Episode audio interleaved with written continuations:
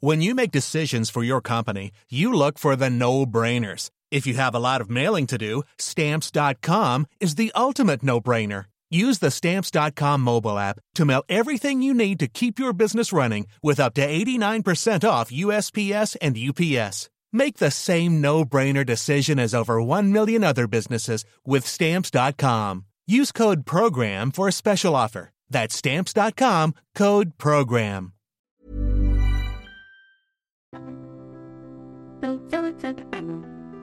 Bienvenue sur Conflit pour cette émission géopolitique. Conflit qui est également un magazine que vous pouvez donc retrouver en kiosque avec notre dossier actuel qui est consacré à l'Espagne et beaucoup d'autres articles et chroniques habituelles et que vous pouvez également retrouver sur l'internet revueconflit.com avec chaque jour de nouveaux articles, des vidéos, des podcasts et puis également notre boutique en ligne.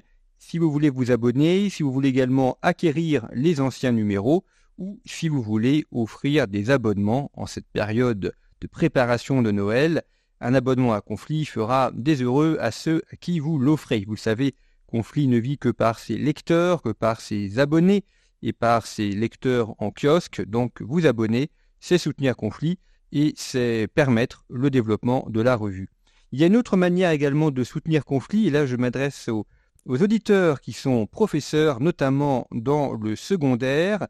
Euh, vous savez peut-être qu'il euh, y a des, droits d'auteur qui sont reversés aux revues et aux livres quand ceux-ci sont utilisés en cours. Alors généralement, on vous demande tous les ans de faire un, tableau récapitulatif des articles ou euh, des livres que vous avez utilisés en cours, notamment lorsque vous avez fait des photocopies et que vous avez distribué aux élèves. Alors je sais que ce tableau est toujours fastidieux à réaliser, ça prend du temps, euh, c'est euh, un peu compliqué à faire, mais c'est très utile puisque une partie des droits d'auteur sont reversés à conflit. Donc si vous utilisez des articles de conflit en cours, ce qui est tout à fait possible, tout à fait légal, évidemment, si vous imprimez euh, des articles de conflit pour les distribuer à vos élèves, s'il vous plaît, mentionnez-le bien dans ces tableaux récapitulatifs, parce que ça nous permet après, nous, de retoucher une partie des droits d'auteur, et c'est un revenu qui est assez substantiel. Pour vous donner une idée, ça finance le, paiement de la, gratification des stagiaires pendant une année. Vous savez qu'on prend plusieurs stagiaires pendant l'année, ça permet de les, de les former, ça permet d'en mettre un, premier pas euh, dans la vie professionnelle et euh, c'est le coût d'un stagiaire est, financé en partie par euh, ces droits d'auteur que nous touchons. Donc voilà, je, signalais ça, mais c'est important. C'est fastidieux à faire quand on est professeur. Je le fais moi-même et c'est toujours un peu pénible, mais ça sert à quelque chose et ça nous est très utile. Voilà, je referme cette parenthèse économico-droit d'auteur pour aborder le sujet de cette semaine où je vous emmène en Europe de l'Est. Nous allons parler de la Hongrie, ce pays euh, ô combien intéressant qu'on regarde souvent avec des yeux un peu compliqués euh, vu de France parce que la Hongrie est un pays qui nous échappe et qu'on a parfois du mal à comprendre. Alors nous allons essayer au cours de cette émission de décrypter la Hongrie, de mieux comprendre ce qu'est ce la Hongrie, ce qu'est la politique menée par Viktor Orban et son gouvernement depuis 2010, en quelques mots donc de comprendre la stratégie hongroise. Et pour en parler, je reçois cette semaine Thibaut Gibelin. Bonjour. Bonjour. Merci d'être venu à notre micro. Vous êtes essayiste, vous êtes euh, professeur associé au Matthias Corvinum Université à Budapest et vous avez préfacé un ouvrage qui vient de paraître euh, aux éditions La Nouvelle Librairie en, coopération avec l'Institut Iliade. Alors un ouvrage qui s'appelle Comprendre la stratégie hongroise, qui est un ouvrage de Balaz Orban, Balaz Orban qui est le, bras droit, le conseiller de Viktor Orban. Alors ils ont le même patronyme, mais il n'y a pas de lien de parenté entre les deux. Et donc il a publié un ouvrage pour expliquer la politique euh, menée par euh, Viktor Orban depuis euh, quelques années. Et donc vous avez assuré l'édition française. Alors la traduction a été réalisée par Yann Caspar, qui publie régulièrement dans Conflit. Donc vous pouvez également retrouver le, traducteur de l'ouvrage Yann Caspar dans Conflit, et vous, avez assuré le, soutien logistique éditoriale et la préface de l'ouvrage. Alors Victor Orban, c'est un peu parfois une, énigme euh, vue de France. Il est Premier ministre depuis 2010, mais il y a eu un, précédent mandat entre 1998 et 2002, donc il a perdu les élections en 2002. Il passe plusieurs années dans l'opposition, il revient en 2010 et depuis c'était un succès puisqu'on a sa quatrième réélection. Alors on va commencer cette émission par une, brève biographie de, Orban. Qui est-il exactement? Il a commencé sa carrière politique comme un, dissident, un opposant au, système communiste et, ensuite donc une vie politique d'élu une fois le régime communiste tombé. Alors en effet, Viktor Orban a une longue vie politique. Hein, il a, il est rentré en fait en, politique, euh, je dirais peut-être sans s'en rendre compte, en créant avec quelques amis euh, dans la vingtaine comme lui en 1988 le FIDES, l'association euh, des jeunes démocrates. C'était une association dissidente, c'est-à-dire interdite aux jeunes qui étaient membres du Parti communiste et interdite aux plus de 35 ans. Ce qui est intéressant, c'est qu'on est maintenant à euh, quasiment à 35 ans hein, de cette, euh, euh, aventure politique qu'est le Fidesz, et je dirais dont, Victor Orban est le visage. Et cette période, c'est plus qu'une histoire hongroise, c'est une histoire européenne, si bien qu'on peut, en retraçant la biographie de Victor Orban, faire un bilan finalement de l'histoire européenne à la charnière de deux siècles. Euh, Victor Orban, euh, vous l'avez mentionné, a été Premier ministre en 1998. À cette époque-là, c'est le plus jeune Premier ministre d'Europe. Il a 35 ans. Il a passé 8 ans dans l'opposition, euh, a donné une consistance politique et idéologique à son, à son parti, c'est-à-dire en se détachant du libéralisme initial, qui était surtout là pour prendre le contre-pied en fait du communisme, et en épousant une trajectoire plus nationale conservatrice.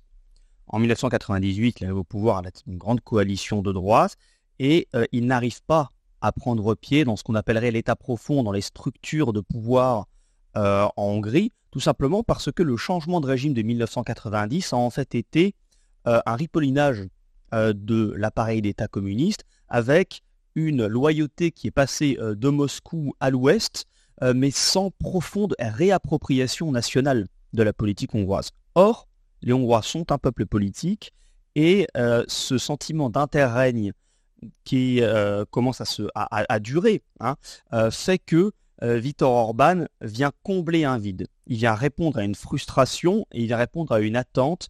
Qu'est-ce que la Hongrie après l'occupation communiste, après cette séquence, je dirais, du pacte de Varsovie? En 2002, Victor Orban, malgré des, résultats assez convaincants sur le plan de l'économie, sur le plan du rapprochement euh, de l'Europe, puisque euh, le fait d'intégrer les structures supranationales européennes était euh, vu comme finalement une réunification, un retour à la normale, eh bien en 2002, il retourne dans l'opposition, il perd les élections et il y restera 8 ans. Et dans cette période-là, il y a deux choses intéressantes qui se produisent. D'abord, le Fidesz fait son bilan critique. Ils n'ont pas été à la hauteur euh, finalement, euh, ils n'ont pas su répondre à la conflictualité inhérente aux politiques. Euh, et deuxièmement, ce monde occidental pour lequel ils avaient des yeux de chimène en 1990 commence à perdre ses dorures, notamment avec la crise de 2008, qui est une forme de crise de confiance, non seulement parce que c'est une crise de la dette américaine, initialement la crise des subprimes et la crise de 2008 qui s'ensuit, mais aussi parce que finalement c'est ce modèle planétaire américain qui était présenté comme inéluctable et euh, indépassable, qui euh, se fissure. Et donc, ça permet au Fidesz et à Viktor Orban de retrouver le sens d'une stratégie hongroise, de retrouver le sens d'une tradition politique nationale à opposer aux errements du modèle occidental et post-occidental. Si bien qu'en 2010, Viktor Orban revient avec non seulement euh, une majorité colossale, c'est-à-dire une majorité des deux tiers qui veut lui permettre de refonder l'ordre constitutionnel hongrois, mais aussi avec des outils intellectuels et une vision euh, stratégique du politique euh, qui est à l'œuvre depuis maintenant plus de 13 ans.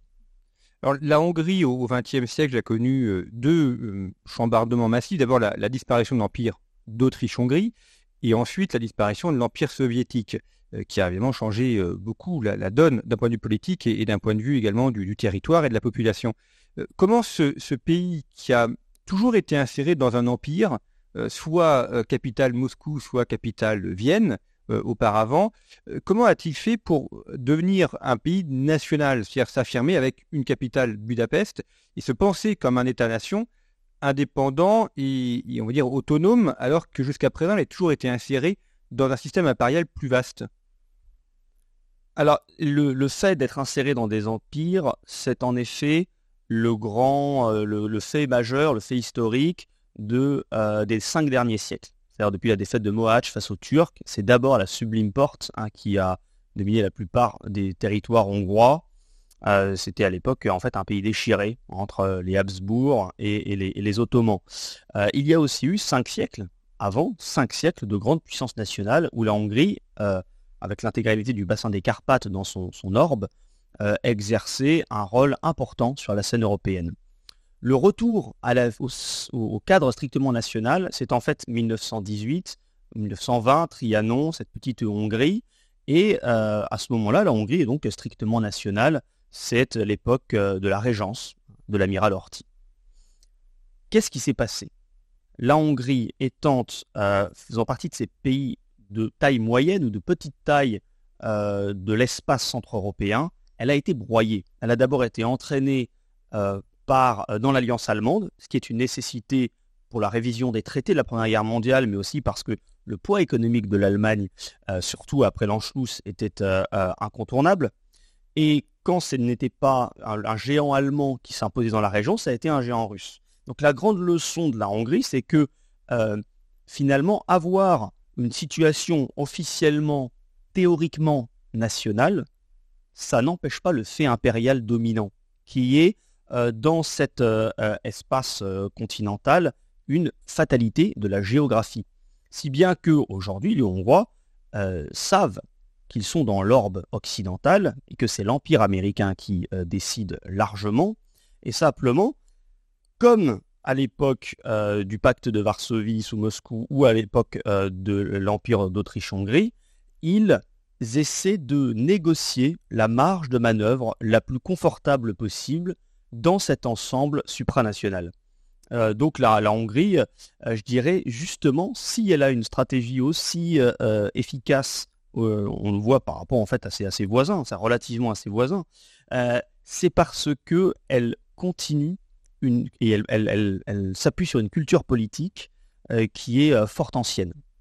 on le voit, par exemple, la, Hongrie est membre de l'Union européenne. Euh, il y a des frictions régulièrement avec Bruxelles, mais Victor Orban ne, remet pas en cause l'intégration dans l'Union européenne. Il n'y a pas de, sortie de l'Union européenne comme a pu le promouvoir le Royaume-Uni. Bien sûr, d'abord parce que la Hongrie, c'est 85% de son commerce avec les pays de l'Union européenne et qu'elle est de, de, de, fait enclavée. On a bien vu à quel point euh, le Brexit était quelque chose de très épineux et à quel point d'ailleurs les euh, soucis euh, populistes qui ont animé finalement ce, ce, Brexit, cette volonté de Brexit, n'ont pas été satisfaits depuis quelques années où le, Royaume-Uni finalement rendu à lui-même, en fait il essaie de... enfin il, j'entends par là les élites britanniques, elles poursuivent les principaux schèmes de la mondialisation simplement non pas euh, intégré dans une structure supranationale euh, qui est l'Union européenne, mais en tant que Royaume-Uni. Euh, pour la Hongrie, il n'y a pas les moyens de, quitter l'Union européenne, et de plus, il y a le sentiment que l'Europe est un destin partagé, qu'il y a en fait un ordre européen qui est nécessaire, et donc qu'il appartient à la Hongrie de définir en tant qu'État-nation en tant que part constitutive de l'Europe. C'est pourquoi euh, dans cette bataille de David contre Goliath, euh, qui tous les cinq ans, et que la, Hongrie dit voilà, il faut changer les choses à la tête de la Commission européenne, il faut changer la ligne idéologique de ces bureaucrates euh, qui nous gouvernent mal, eh bien, Victor Orban insiste sur le fait qu'il revient au peuple européen de, décider. Et ce travail d'influence euh, il est en fait, euh, euh, je dirais, par cercle concentrique. Hein. Le premier cercle concentrique, c'est le bassin des Carpates, qui est cet espace traditionnel d'épanouissement de la puissance hongroise.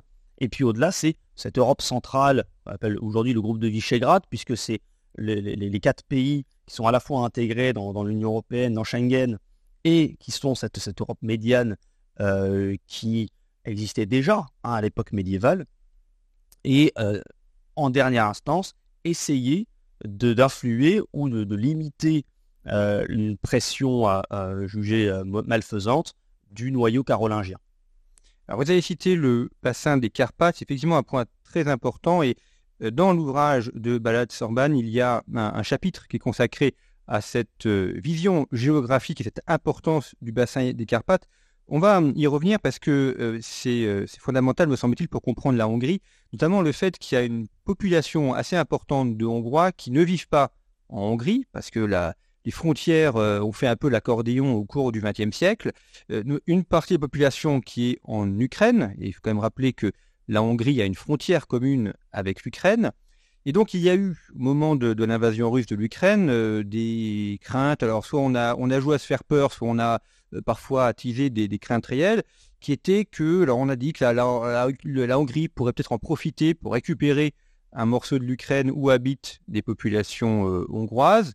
Ou alors la question également de savoir si les, Hongrois, ils sont à peu près 200 000, il me semble, qui vivent en Ukraine, euh, seraient fidèles à l'Ukraine ou bien euh, refuseraient de se battre. Euh, donc ça a, été, ça a été un sujet épineux. on a vu ressurgir ces questions à la fois territoriales et nationales. Qu'en est-il aujourd'hui de la, position de la Hongrie sur ces questions des populations hongroises hors Hongrie et également par rapport à la guerre actuelle en Ukraine? Bah, au, moment où on se parle, nous sommes le, jeudi 14 décembre, euh, un Conseil européen est en cours à Bruxelles. Et l'un des enjeux majeurs de ce Conseil européen, c'est euh, s'accorder sur euh, l'aide à fournir à l'Ukraine et la place de l'Ukraine dans le partenariat européen. La position de la Commission étant d'ouvrir les négociations d'adhésion alors que sept conditions ont été fixées et qu'aucune n'est remplie. Euh, c'est pourquoi la Hongrie s'oppose strictement à l'ouverture des négociations d'adhésion, tout simplement parce que ce serait un schéma à la turque, si je puis dire, où en fait ensuite on fait lanterner éternellement euh, un pays qui est candidat, euh, dans lequel il y a des négociations et qui n'aboutissent jamais. L'un des points, c'est le respect des minorités en Ukraine et notamment de la minorité hongroise. Ce que demande la Commission et ce qui a été la, position en fait de la Hongrie à l'intérieur de ce concert européen, c'est pas euh, la Lune, c'est le retour à la situation de 2015, c'est-à-dire avant le euh, serrage de vis nationaliste ukrainien qui a réprimé euh, les droits des minorités, notamment en fait de, respect de, la langue, des écoles de langue hongroise, etc., qui sont les victimes collatérales de cette pression ukrainienne pour ukrainiser le pays et en chasser l'influence et la présence du russe. Euh, mais le, fait est que euh, à l'endroit des Hongrois, cette méfiance était mal placée. Euh, d'abord, les, Hongrois sont conscrits, sont envoyés au combat. Beaucoup meurent en fait dans les combats au moment où on se parle dans le Donbass et sur le front de Zaporogier. Et les, les Hongrois donc n'ont pas été déloyaux en tant que citoyens ukrainiens, mais au contraire euh, apporte une contribution. Et c'est pourquoi euh, Victor Orban milite euh, pour la paix depuis le premier jour, puisque cette guerre, ce n'est pas comme pour des anglo-saxons, bon, des, Slaves orientaux qui meurent contre d'autres Slaves orientaux, c'est des Hongrois qui vivent dans cette région de l'ouest de l'Ukraine depuis mille ans, qui meurent dans le cadre d'un conflit qui, pour les Hongrois, est un suicide ukrainien, et une, euh, condamnation euh, de l'Europe euh, à l'impuissance. Les, populations hongroises donc, vivant en Ukraine pouvaient mettre leurs enfants dans des écoles hongroises, notamment pour apprendre la langue, qui est un peu compliqué, le hongrois, il faut quand même le reconnaître. mais c'est plus le cas depuis 2015 maintenant. Il y a, est-ce qu'il y, a toujours des écoles où on apprend le hongrois ou non? Et alors, ces, écoles, en fait, sont, subissent une pression importante c'est que ces écoles doivent se euh, passer euh, à, l'ukrainien. Euh, et il y a ensuite, en fait, le, statut des Hongrois était relativement privilégié antérieurement, c'est-à-dire à partir de, 1991. simplement parce que, encore une fois, les populations hongroises ne sont pas des populations immigrées, ce sont des populations autochtones constitutives qui simplement se sont retrouvées à l'étranger, et d'ailleurs plusieurs fois dans, le siècle, euh, puisqu'il y a même l'histoire d'une blague hein, euh, d'un Hongrois qui se, présente euh, au paradis, qui, on, lui, demande où il est né. Dit je suis né dans l'Empire d'Autriche-Hongrie. Ensuite, je suis allé à l'école en Tchécoslovaquie. Ensuite, j'ai fait, j'étais en, dans le royaume de Hongrie pour, pour commencer à travailler. Puis j'ai été en, République socialiste soviétique d'Ukraine. Et puis je suis, je suis mort en, Ukraine. Et donc on me dit, bah, vous voyagez alors? Non, non, je suis resté exactement dans la même ville. voilà, donc cette, cette situation des Hongrois en Ukraine, elle est partagée hein, dans les autres zones du bassin des Carpates. Mais par exemple, en Transylvanie, en Roumanie, il y a une, une vie culturelle relativement autonome les pressions assimilationnistes ayant été particulièrement fortes du temps du communisme sous Ceausescu. Mais aujourd'hui, euh, on est dans un modus vivendi beaucoup plus, euh, je dirais, harmonieux. vous avez évoqué le groupe de, euh, qui réunit les pays d'Europe centrale. quelle est la position aujourd'hui de la Hongrie par rapport à, ses voisins, la Pologne, la Slovaquie et la République tchèque. Est-ce qu'il y a l'idée de, faire un groupe un petit peu de un club d'Europe centrale par rapport à l'Europe de l'Ouest Ou est-ce qu'il y a des, intérêts divergents entre ces pays? Alors, c'est la Hongrie qui, en 1991, hein, sous le, premier euh, ministre euh, hongrois Josef Antal, a euh, relancé cette création du groupe de Visegrad, qui à la base était un groupe de de trois pays, puisque la, Tchécoslovaquie en formait encore un seul. ce nom groupe de Visegrad renvoie en fait à une alliance des années 1330 entre les rois de Hongrie, de Pologne et de Bohême-Moravie c'est-à-dire la République tchèque actuelle. Euh, pourquoi? Eh bien parce qu'à cette époque-là déjà, ces pays-là, sur le flanc oriental de la chrétienté d'Occident, euh, percevaient la puissance germanique comme euh, une, puissance qui pouvait mettre en danger leur autonomie, leur indépendance. Donc c'est une coordination, c'est un syndicat des centres européens non allemands. c'est-à-dire principalement slaves évidemment, mais aussi les Hongrois. Euh, ce qui est intéressant, c'est que ce terme a été retrouvé, le terme de nom de ce qui montre qu'il euh, y a une euh, longue mémoire de cette région en tant que composante historique de l'Europe, et c'est ça leur principal atout, hein, c'est qu'ils ont un passé commun et des épreuves partagées. En revanche, ils sont aujourd'hui confrontés à quelques difficultés, notamment vis-à-vis de la guerre en Ukraine, parce que le grand trauma la, du démantèlement antinationale que cognait la Pologne, c'est face à la Moscovie, à la Russie, euh, alors que pour les Hongrois, ça a été face à, l'Empire ottoman. Euh, donc il y a une hantise de la puissance russe en Pologne qui n'est pas similaire en Hongrie.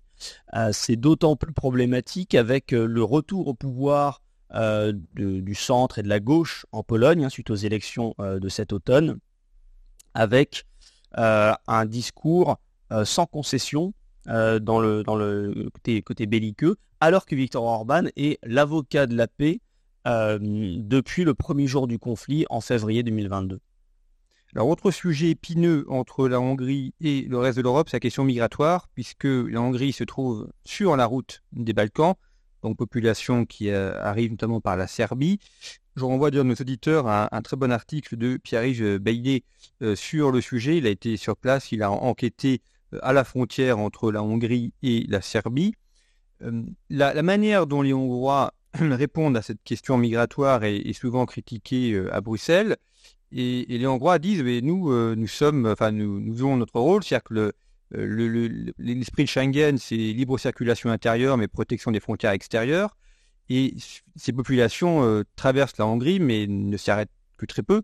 Elles vont pour la plupart en Allemagne, donc ça peut être plus simple d'ouvrir les murs et de faire passer les gens, mais ça serait finalement contraire à l'esprit de Schengen qui veut que chaque pays euh, fasse son, parti de, protéger sa frontière extérieure. Donc on voit que là, il y a une, dissension sur la politique qui est menée et sur la compréhension euh, de l'esprit de Schengen par rapport à la circulation intérieure et la protection extérieure. La Hongrie, en fait, respecte ses engagements communautaires en exigeant d'une personne se présentant à l'entrée de la zone Schengen euh, un titre de séjour. Euh, et ce n'est pas le cas évidemment des masses immigrées. Donc la Hongrie a été accusée, enfin on lui a reproché de respecter la loi, de respecter cet état de droit dont on fait un totem souvent en fait vide de, contenu. ce qui se passe là encore, c'est que la longue histoire pèse. Hein. C'est-à-dire que cette route de la, des Balkans, c'est la route qu'a pris euh, l'armée de Soliman de Maléfique avec 100 euh, 000 hommes pour écraser la Hongrie en 1526. Euh, c'est un monde oriental, extra-européen, qui fait pression. Et la Hongrie joue le même rôle qu'elle jouait il y a 600 ans lorsqu'on l'appelait l'Antemurale Christianicis, c'est-à-dire la, la muraille de l'Occident. Hein, c'est une, une, évidence en fait aussi du point de vue de la, des, des ressources infinies finalement de ce, de ce voisinage islamique qui pourra toujours euh, trouver, euh, euh, et d'autant plus avec le, chaos semé par la politique étrangère américaine, des, des, gens qui chercheront une condition de vie plus, plus agréable en Europe. Donc la Hongrie, elle est en accord avec un leg historique, elle est en accord avec la légalité, avec ce que lui prescrit c'est, l'engagement de Schengen. cependant, il y a un, en fait un agenda euh, économiciste, qui était déjà celui de Jean-Claude Juncker dès euh, les, en fait, 2014, euh, hein, quand il a pris la tête de la commission, simplement de voir qu'avec le déclin démographique, il faut des consommateurs et des travailleurs à bas coût. Donc l'Europe doit accueillir 60 millions de personnes dans les 30 prochaines années. Voilà. c'est, et, de, par une réflexion purement comptable. Hein. Alors qu'après, ça suppose ou ça implique une forme, un nihilisme à l'endroit euh, des peuples européens et de, la, de la permanence finalement de nos, de nos peuples, euh, c'est un autre sujet. Mais la Hongrie, elle, se trouve euh, en situation de défendre l'intérêt national hongrois et donc l'intérêt national européen. Et c'est là une toute autre approche finalement de la conscience européenne qu'on a aujourd'hui dans notre schéma idéologique libéral être un bon Européen, c'est simplement être à sa place en tant que euh, homme de sa nation. C'est évidemment une autre perception que ce, cette vision idéologique d'une Europe euh, post-nationale. Alors il y a une bonne traduction justement de ce rapport à l'histoire et à la nation. Ce sont les, travaux qui sont actuellement menés à Budapest. Alors pour nos auditeurs qui ont été à Budapest, vous verrez immédiatement à quoi je fais allusion. Pour les autres, euh, ben, je vous invite à découvrir cette ville qui est très belle avec euh, des monuments euh, historiques fort intéressants. donc on est sur le château. Il y a une partie du château qui a été détruite pendant la Deuxième Guerre mondiale et puis aussi qui n'ont pas été entretenus pendant la période soviétique. Et ce que l'on voit depuis quelques années, c'est une reconstruction d'un certain nombre de bâtiments qui avaient été soit rasés, soit qui étaient vraiment complètement délabrés. Alors une reconstruction qui est très intéressante parce que c'est fait avec des matériaux modernes, donc des, murs en béton armé et, une structure vraiment dans les, normes architecturales euh, et de construction euh, les plus euh, contemporaines, mais dans le style de l'époque. C'est-à-dire qu'on a la, structure qui est en béton et l'enveloppe extérieure qui reprend le style de l'époque. Donc quand on voit le bâtiment, on en a fini, on a l'impression d'un bâtiment qui a des siècles, alors qu'en fait il a été inauguré il y a deux ou trois ans, mais il reprend exactement l'élément architectural d'aujourd'hui. Donc ça, ça, montre aussi ce rapport à la modernité cette idée de, rebâtir, on, rebâtit des monuments pour rebâtir aussi une nation. Euh, absolument, ça c'est un des, grands projets, il y en a plusieurs, hein, mais ça s'appelle le plan Haussmann. Alors pas de notre baron Haussmann à qui on doit le, Paris actuel, mais un, Haussmann, euh, Alois Haussmann qui était un Hongrois euh, et qui a conçu largement en fait le, Budapest de la fin du 19e siècle, une époque faste dans l'histoire hongroise et budapestoise. Euh, le plan Haussmann actuel, c'est en effet de reconstruire ce qu'on appelle le quartier du château tel qu'il était avant la terrible bataille de Budapest, quand euh, euh, l'armée rouge a, pris en fait Budapest à l'armée allemande et hongroise qui l'occupait. c'est très intéressant parce que c'est un défi, un, gant jeté à la face du destin. la vieille Hongrie devait avoir disparu pour être régénérée dans le communisme. C'était la fatalité de l'histoire telle qu'on l'a imposée euh, pendant 45 ans de communisme. Et puis après, euh, il y a le sentiment que euh, la Hongrie ne sera, enfin et l'Europe centrale en général, ne sera que la queue de comète hein, de, cette, de cet Occident qui arrive, qui a mené l'histoire à son terme. Eh bien non, pour les Hongrois, il n'y a pas de fatalité, il n'y a pas de déclin qui soit inéluctable. Donc les bâtiments sont reconstruits, vous l'avez très bien décrit, euh, en associant euh, les moyens du BTP actuel et en ornant les façades, en restituant le faste extérieur des bâtiments, mais aussi d'ailleurs la décoration intérieure. Euh, ça a deux enjeux principaux. D'abord, ça accompagne un mouvement d'embellissement et de réhabilitation de Budapest qui devient une des capitales européennes les plus attractives. Et deuxièmement, c'est un témoignage pour les Hongrois de la possibilité de régénérer l'histoire par la ferveur nationale, par le sentiment d'appartenir à cette communauté culturelle qui se maintient dans le bassin des Carpates depuis plus de 11 siècles. Alors Budapest est aussi connu pour ses termes. Il y a beaucoup. c'est une longue tradition, puisque dès l'époque romaine, il y avait des, des, termes, des sources d'eau chaude, et des termes qui là aussi ne sont pas que des lieux de sociabilisation. Enfin, les Budapestois y ont euh, certes pour le bain, mais aussi pour se rencontrer et échanger. Mais ce sont aussi des monuments euh, artistiques euh, avec une architecture extrêmement poussée et, qui se visitent, ne serait-ce que rien que pour le, bâtiment et la beauté des, bâtiments. Oui, alors les bains sont en effet une, une, vraie culture nationale en Hongrie et c'est simplement parce que euh, cette région d'Europe et la région où il y a le plus de sources d'eau chaude hein, euh, au, kilomètre carré. Euh, donc, il est, ne serait-ce qu'à Budapest, il y a une dizaine de, bains thermaux avec une, un souci assez aristocratique fait, de l'époque austro-hongroise de mettre en valeur et de, célébrer une, certaine esthétique euh, ce qui fait que euh, quand on prend euh, une, demi-journée pour, passer au bain, on pourrait en effet aussi y être simplement pour le plaisir des yeux, la, beauté de l'architecture, et pas tellement pour, pour, les soins thermaux. Alors la, question également qui se pose, si je, reprends les propos de, comprendre la stratégie hongroise de Balazs Orban, le livre que vous avez contribué à, éditer, c'est aussi l'après Orban. C'est-à-dire que Victor Orban est un homme extrêmement euh, charismatique qui a qui, qui, a été brillamment réélu. C'est quand même assez rare euh, au niveau européen d'avoir quatre. Oui, on peut le, souligner en effet pour nos auditeurs. Les élections sont tous les quatre ans en Hongrie. Et la majorité des deux tiers a été renouvelée en 2014, en 2018 et en 2022. Qui montre une vraie assise populaire. Absolument. C'est son principal euh, ressort, c'est le plébiscite démocratique. Et la question, c'est qu'est-ce qu'il peut y avoir après? Nul n'est éternel, donc euh, il y aura un autre cycle après. Est-ce qu'il euh, y a une personnification autour de Victor Orban qui fait que le jour où il disparaît, euh, son, œuvre en quelque sorte disparaît? Ou est-ce qu'il y a aussi le, une présence dans des cadres, dans des, un avenir politique, des, hommes politiques aussi prêts à, prendre la suite? Alors, il faut, bien faire un distinguo. Au, tout début de cet entretien, vous avez dit aux éditeurs que nous partions en Europe de l'Est c'est pas l'Europe, c'est pas l'Europe de l'Est, la Hongrie, c'est l'Europe centrale.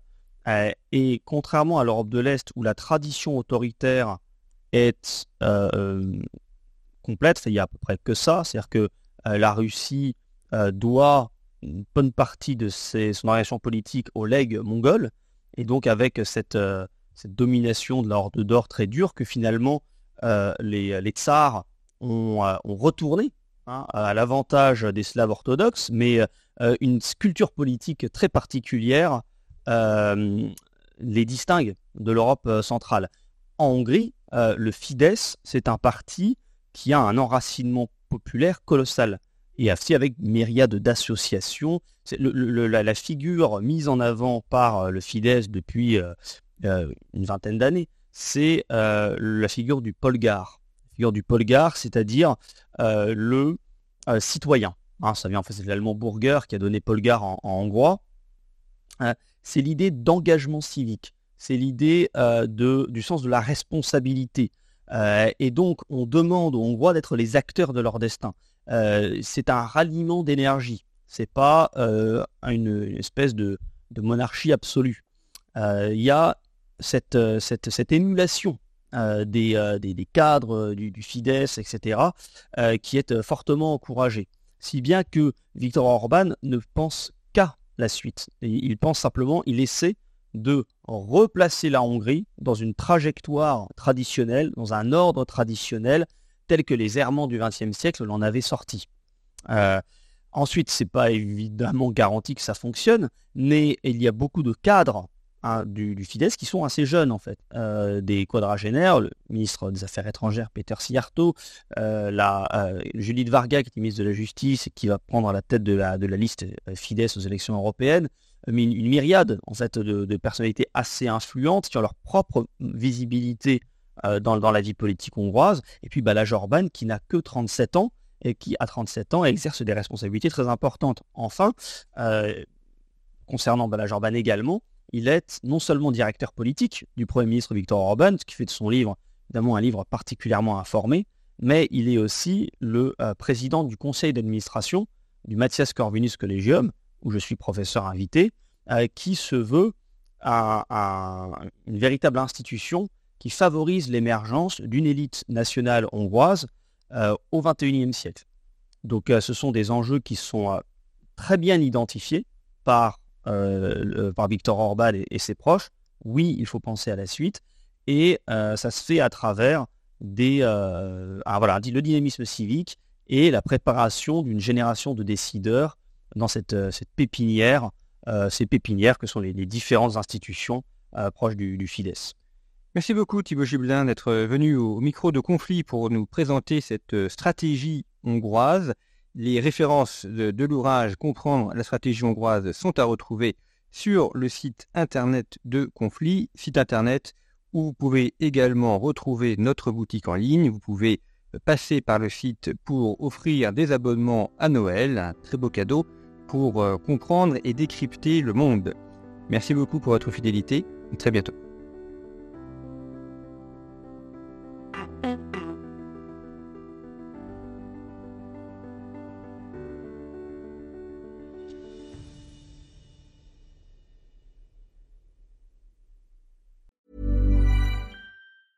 Normally, being a little extra might be a bit much, but not when it comes to healthcare. That's why United Healthcare's Health Protector Guard fixed indemnity insurance plans, underwritten by Golden Rule Insurance Company, supplement your primary plan so you manage out of pocket costs. Learn more at uh1.com.